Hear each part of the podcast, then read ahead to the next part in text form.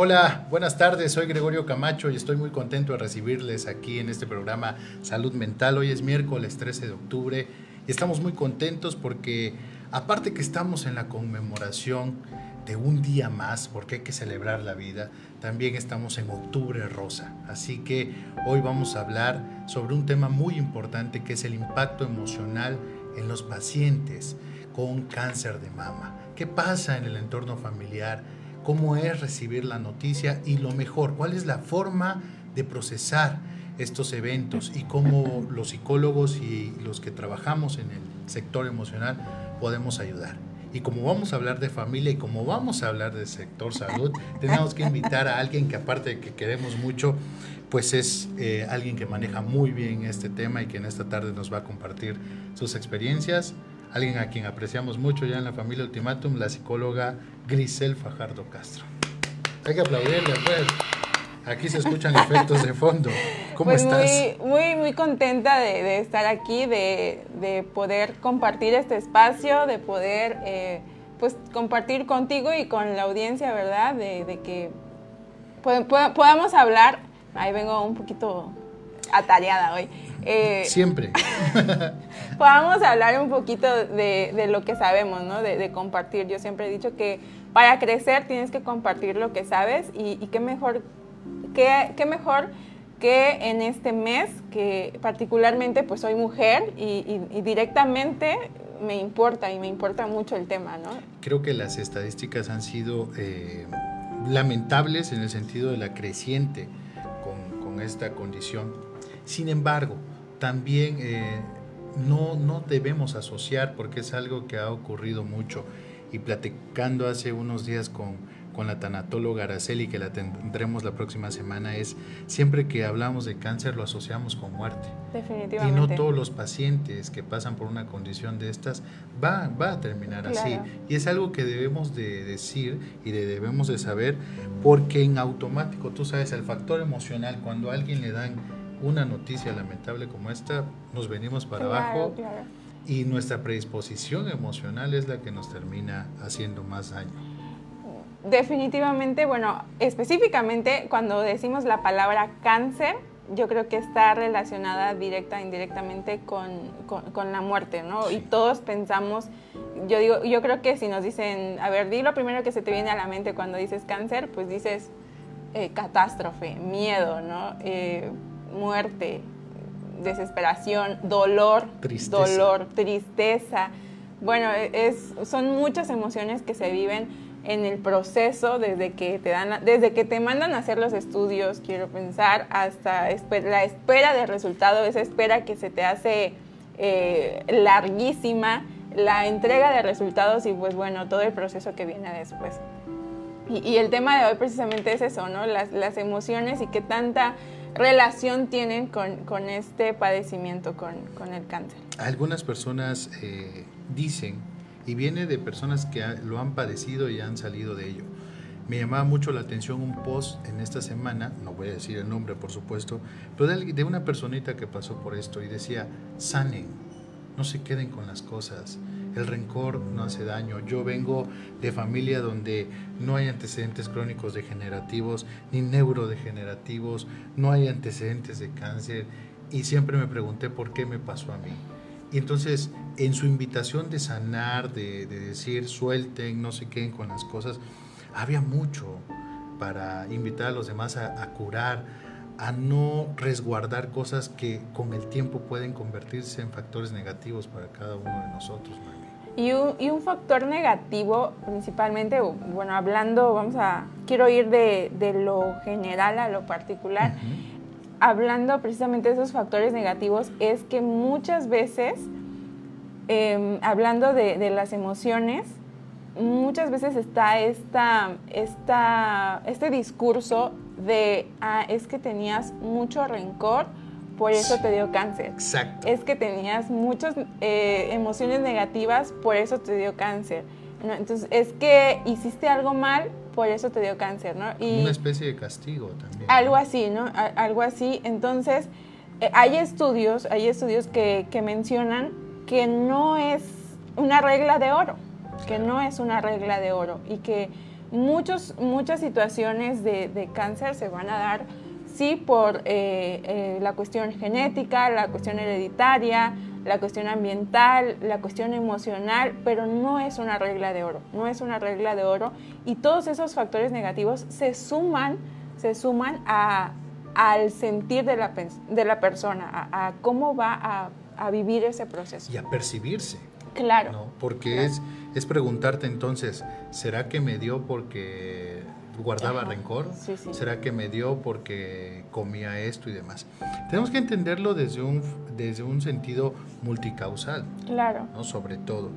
Ahora, más allá de encontrar los procesos etiológicos y, y demás en relación a estas condiciones, ¿qué pasa ya cuando recibimos la noticia? Un, factor que a mí me gustaría mencionar es la forma en que los profesionales de la salud damos a conocer estas noticias. ¿Qué, qué difícil es para quien lo recibe, qué difícil es aparentemente para el que lo dice, pero tú sabes que hay como una regulación que se va volviendo casi normalizada en la que lamentablemente quienes estamos en las unidades de salud ya a veces quizás al primero o al segundo que se lo dijiste costó.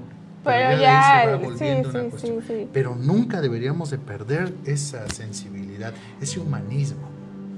Es desde la parte médica yo creo que es un tema que muy poco se toca. Hasta donde tengo entendido pues eh, en la cuestión eh, escolar y en los estudios, pues sí se toca, pero por encima, ¿no? Por encima. Todavía estamos, yo creo que en ese proceso de aprender, de, tener un poquito de empatía, además que como seres humanos, eh, pues la tendencia a creernos superiores siempre latente.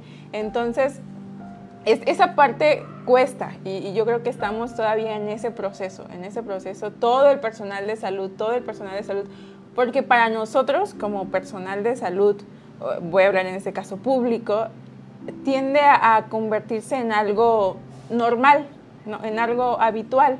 Y como dices tú, la primera tal vez me cueste, la segunda tal vez. Y no solo pasa con el cáncer, también pasa con otros padecimientos, el VIH, tuberculosis y bueno, otros, otras enfermedades ¿no? que, que, se presentan, que son de carácter más, eh, vamos a decir, sensibles. Que si lo vemos desde otra perspectiva, el hecho de que mi médico me lo diga de una forma y que me lo diga relajado, debería de decirme algo implícitamente, ¿no? O sea, es saber, si me lo está diciendo tan tranquilo, es que quizás hay opciones, ¿no? No, no tomarlo forzosamente por el lado negativo. Pero si me lo dice de una manera eh, grotesca, tal vez puede ser el inicio de un mal tratamiento o de, o de una baja adherencia al tratamiento, ¿no? Y, eso también tenemos que tomarlo en cuenta. ¿Cómo impacta en la familia el saber que mamá, en este caso, eh, tiene cáncer de mama? ¿Cómo impacta en, la familia? Vamos a ir hablando por bloques, pero ¿cuál será el impacto, Noemí, el impacto más significativo en la cuestión de saber que puedo, por este, por este miedo implícito y esta relación que hacemos casi inconsciente de, la, condición del cáncer y la muerte, de saber que, pierdo a mamá. En muchos casos los hijos se muestran empáticos, en otros no. claro. Hay hasta abandonos. Pero en, en, la mayoría de los casos el proceso para la familia es muy difícil porque es un proceso de acompañamiento y es un proceso lento. Claro. E, es un proceso en el que cambias por completo tu estilo de vida, cambias alimentación, cambias rutina, cambias hábitos, cambias eh, la manera de, comunicarte, porque hay veces, eh, entendemos que hay veces que esta persona que está en proceso, pues tiene días buenos, tiene días malos, tiene días más o menos, entonces cambia también tu, dinámica, ¿no? Y, también es un tema que muy pocas veces le tomamos en cuenta, ¿no? Creemos que el familiar que cuida eh, está en las mejores condiciones, eh, creemos que el amigo, la persona que cuida, pues siempre tiene que estar al 100, siempre, es su obligación estar al 100, o sea, tú no tienes derecho a ni a, quejarte, ¿no? Ni, a, quebrarte. Ni a quebrarte. Porque ¿qué va a decir? O sea, a ver, mantente firme porque ni modo que le muestres debilidad. Pero en realidad que al, consultorio llegan muchas personas que están acompañando a alguien con, en su proceso. Y, y también es desgastante para ellos. Yo siempre he dicho que cuidar a un enfermo es desgastante también y, tenemos que ser empáticos también con ellos, tenemos que voltearlos a ver, eh, no tal vez en la misma intensidad, pero sí, sí saber que, que, necesitan también ayuda. Y en esta tarde le mandamos un, un, abrazo solidario a quienes estén en un hospital claro. y estén pasándola precisamente como estamos. Me ha tocado y es, es sientes que todo se viene encima y es muy...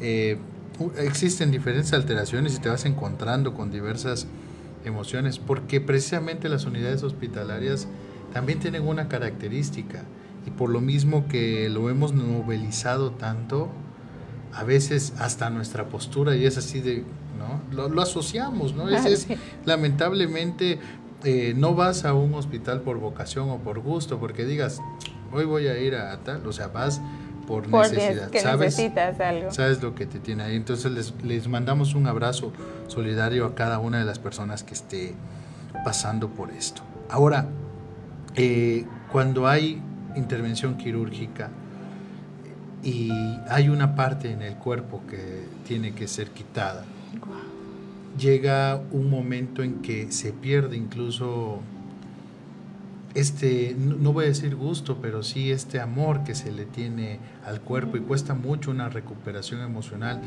porque tú escuchas discursos de una, desde una idiosincrasia que dicen, es que quizás a partir de esto ya no seré la misma, eh, quizás a partir de esto ya no voy a poder eh, gustarle a mi pareja, verme en el espejo me representa un problema, verme así me representa una condición adversa hacia mí.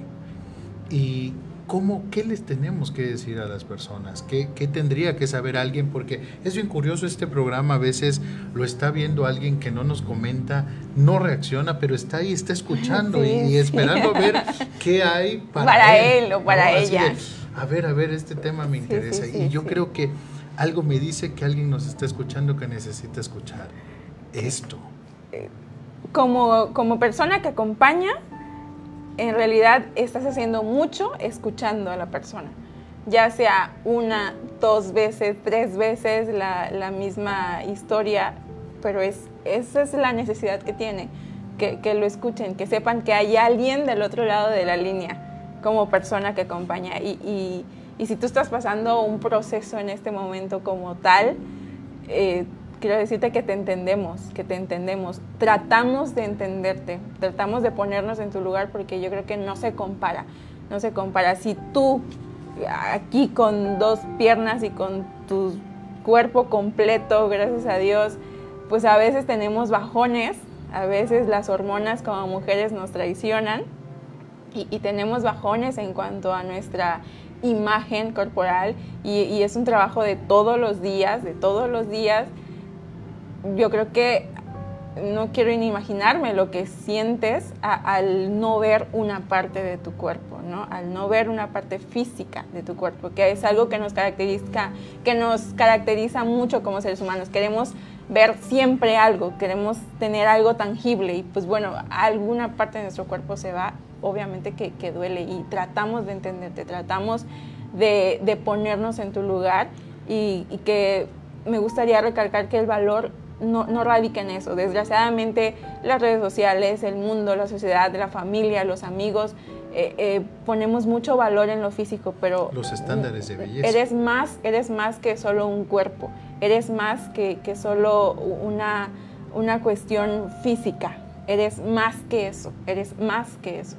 Y yo creo que también decirles que no se, no se está terminando todo ahí. Claro los que hemos perdido algún familiar por algún tema de cáncer, creo que entendemos perfecto que muchas veces se ve esto como contrarreloj. Y algo que aprendí de un familiar muy importante es que si está contrarreloj, tú decides si ves lo que te falta o lo que tienes. Si ves el vaso medio lleno o medio vacío. Si caes eh, a decir estoy desahuciado o desahuciada y ya no voy a luchar más. O si vas hacia adelante y te das incluso la oportunidad de vivir, porque como lo decía al principio, vivir es una oportunidad. Y pareciera que los que están enfermos están en desigualdad de oportunidades, pero no es así. Porque alguien completamente sano puede estar justo en este momento a punto de perder la vida. Completamente sano y completamente sin ningún antecedente. Cuando aprendemos a ver la vida desde esta forma, entendemos que no es el final. Que como mamá puedo seguir eh, generando procesos en mis hijos, puedo seguir generando procesos en mi esposo y demás. ¿Por qué? Porque algo muy importante, el hecho que tengamos una condición no nos exime de problemas. Y muchas veces las familias dicen, ¿saben qué? Ahorita no es momento de decirle problemas, no, no le cuenten nada, no, por favor, no le vayan a decir que, que la tía tal o el tío tal o el hijo le pasó esto casi casi colóquenla en una burbuja de cristal porque no, no está. Y efectivamente hay un desajuste emocional, pero creo que tenemos que ser resilientes. Y en, este, y en esta tarde sería importante decirle a la gente que algo que muchas veces no se dice de la resiliencia es que todos podemos desarrollarla. Claro. No nacemos con, un nivel de resiliencia así de, este es un nivel de resiliencia, ya con ese quédese. No, podemos hacer cosas para trabajar en ello. Y no, precisamente, y no precisamente desarrollarla cuando ya estás en, la tormenta, ¿no? Eh, tal vez nos falta mucha psicoeducación, pero saber que podemos empezar a trabajarla desde, desde antes, desde que estás de este lado todavía, ¿no? y poder empezar a asimilarla tal vez y desde el trabajo preventivo en cuestión emocional y también a cuántas mujeres les da temor explorarse. A cuántas mujeres les da temor ir y hacerse un papá Nicolás. O sea, esa cultura aún sigue arraigada lamentablemente en nuestro estado y en muchas otras partes. Pero que creo que en esta tarde los profesionales de la salud tenemos una responsabilidad muy eh, importante y clave en ese tipo de condiciones. Hay, algo que trabajamos con los chicos en la escuela de medicina siempre, médicos sensibles, médicos que, que, que, sean empáticos, ¿no? Y yo creo que esta generación viene muy, muy, muy buena. Muy empática. Viene una generación muy empática y eso, eso es importante. Pero regresando al tema, antes de continuar me gustaría leer el comentario que nos está poniendo por ahí Cristo Moreno. Si hay algún otro comentario, me, me haces por favor ahí favor de leerlo. Dice Cristo Moreno, el trabajo psicológico después de sufrir alguna enfermedad, trauma o problema debe ser base para cualquier tratamiento. Fíjate, eso es muy cierto. ¿Cuánto se integra el tratamiento psicológico después de una La atención integral, ¿no? Esta parte de darle una atención integral siempre, siempre va a ser importante. Desde, desde, el, desde un modelo biopsicosocial, cuáles son eh, las repercusiones que tienen las enfermedades en nosotros, ¿no? ¿Qué significado tiene para el sujeto lo que tú decías, contraer VIH o la diabetes o u otras condiciones? Porque obviamente que van a repercutir en el autoconcepto. Claro. Por ejemplo, cuestiones como, como el VIH vienen a ser temas que es aparte de, lo difícil que es la condición físicamente y de los cambios que genera, el pesar psicológico por sentir que tú te lo buscaste. Ah, eh, eh, la culpabilidad. La culpabilidad es lo que termina fulminando en muchos de los casos. Así que yo creo que estoy muy de acuerdo con Cristo Moreno en lo que dice. Debe ser elemental el tratamiento psicológico en, eh, después de cualquier condición. ¿Tenemos algún otro comentario no, por ahí? No aparecen. Muy bien. Gracias a los que nos están viendo en esta tarde, estamos hablando sobre el impacto emocional en pacientes con cáncer. ¿Qué pasa con la familia entonces? Háblanos de este proceso que toda familia debe entender y qué podemos hacer para apoyar a nuestro pacientito. Aparte de que el paciente eh, pasa su propio proceso, vamos a decir, de duelo, porque de alguna manera está perdiendo una, un, ritmo de vida, vamos a decirlo así, está, está cambiando su ritmo de vida, su estilo de vida, entonces tiene que, pasar por el proceso. Y pasan por el proceso de, eh, de negación, de enojo, lo pasan, ¿no? la cuestión de, de, negación, de decir, bueno, porque a mí, o sea, esto no, no me puede estar pasando a mí, la del enojo con la familia, consigo mismas, en el caso de, de cáncer, el enojo consigo mismas, de, de, decir, no te cuidaste, no hiciste esto, el enojo con la familia, el enojo con, con si es creyente o no es creyente, con Dios o con alguna otra eh, ser superior que profese. La ¿no? la, fase de duelo. Ajá, en, en esta parte de, de, me enojo con todo el mundo, ¿no? Y ando irritada. Bueno, eh, todo este proceso, la familia también lo pasa. De alguna manera, directa o, indirectamente, también la familia lo pasa. También es parte de y, está ahí desde otro punto de vista, claro está, desde, desde otra perspectiva, pero también lo pasa y también sufre de, los cambios que, en este caso el paciente o la paciente esté teniendo. La familia tiene eh, una, tiene, eh, ¿cómo decirlo? consecuencias, vamos a decirlo así, porque recordemos que la familia es un sistema y lo que hagamos o dejemos de hacer tiene impacto en la otra persona y siempre va a tener impacto en cómo esa persona me va a responder y es un ciclo, ¿no? y la parte de cómo poder acompañar al paciente, yo creo que es desde, desde esta parte precisamente de acompañar. A, veces acompañar lo, lo confundimos con juzgar, con regañar constantemente, con eh, estarle atosigando tal vez, aprovecharse de la situación y no, e, es acompañar. Siempre voy a recordar eh, eh, la situación de, enfermedad de, un familiar. No tenía cáncer, pero tenía otro tipo de padecimiento. Y entonces llegaban todos los primos y decían, tía, échale ganas, tía, échale ganas. Y yo justamente estaba sentada en el, en el descansabrazo de Reposet y me, me voltea y me dice, ¿qué no saben decir otra cosa? Y yo así de que, ay, pues sí, es que ellos en el afán de, ayudar, pues es lo único que se les ocurre. Pero es que, que no saben que yo le estoy echando ganas, me dice enojada en su dolor, enojada. Y yo sí lo entiendo. O sea, sabemos que le están echando ganas, sabemos que no es fácil para ellos y, y hay que tener mucho cuidado en cómo nos, nos referimos a ellos, cómo nos comunicamos, qué mensaje estamos dando también. Y es que entender que el proceso no va a ser lineal. Claro. No va a ser un proceso en el que eh, no van a pasar, no van a haber alteraciones, no van a haber complicaciones. Hay muchas, hay muchas emociones que se viven en el proceso, ¿no? Desde la parte de, la envidia también. A veces una persona enferma pues, suena feo, pero puede tener envidia de una persona sana.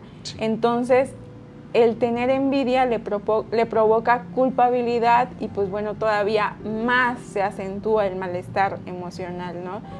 Porque se da, se da. ¿Cómo voy a tener envidia de mi hermana?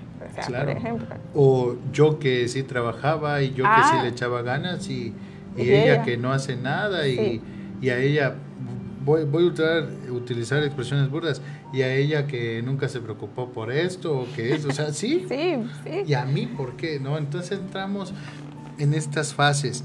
Y los que estamos de este lado, deberíamos como de entender que son procesos esperados. La empatía no solo es aquí te acompaño y no va a pasar nada. La empatía es también estar en los peores momentos que te están ocurriendo y en tus peores reacciones.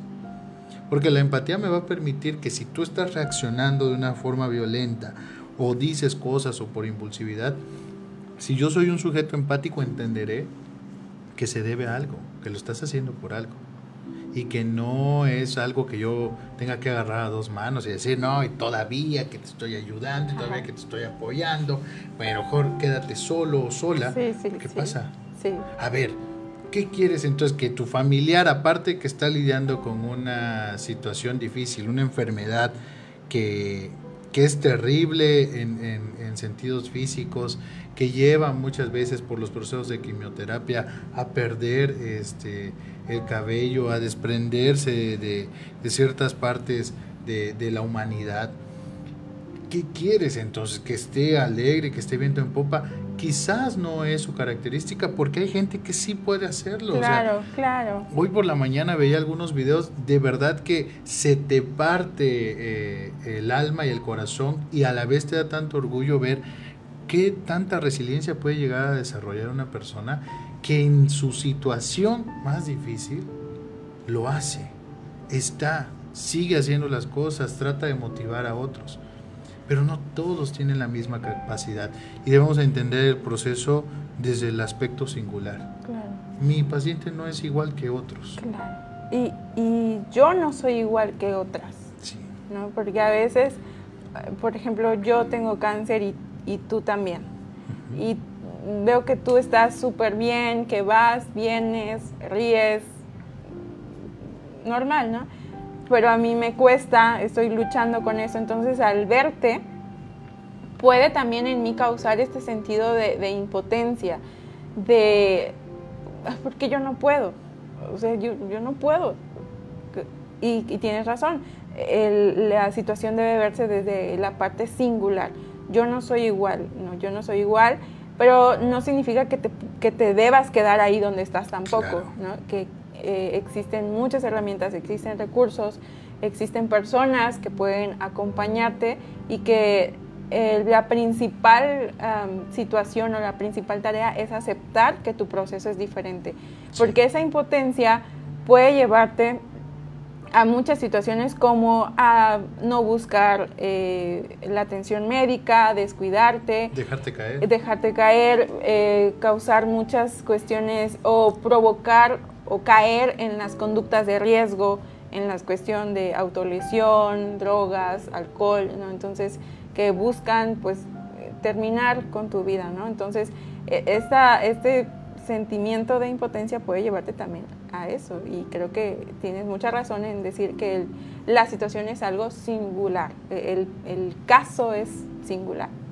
Sí, y creo que todos tenemos luchas diferentes, aquellos que les esté tocando y aquellas que les esté tocando pasar por esto, que sepan que no es el final, que sepan que siempre hay oportunidad, que a veces en los peores momentos es cuando mejor puedes crecer que a veces hay caminos que parecen interminables pero que van a terminar. Y no sabemos cuál va a ser el resultado, pero a veces tienes que vivir el trayecto, porque ese trayecto trae enseñanza. Y ese trayecto puede ser a través de la paz, puede ser, puede ser a través de la serenidad, o puede ser muy alterado y tener un fin que tú no esperas, o tener justo el que esperas, pero en lo que llegas a eso, la puedes pasar muy mal o la puedes pasar muy bien. No solo depende de ti, pero la gran parte de ello lo haces tú.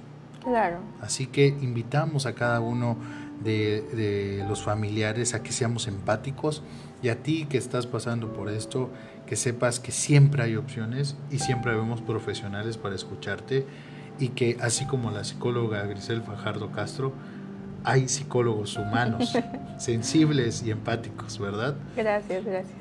Siempre es un gusto tenerte aquí y más por este tema. Creo que siempre las cosas se acomodan a modo de que venga la persona idónea.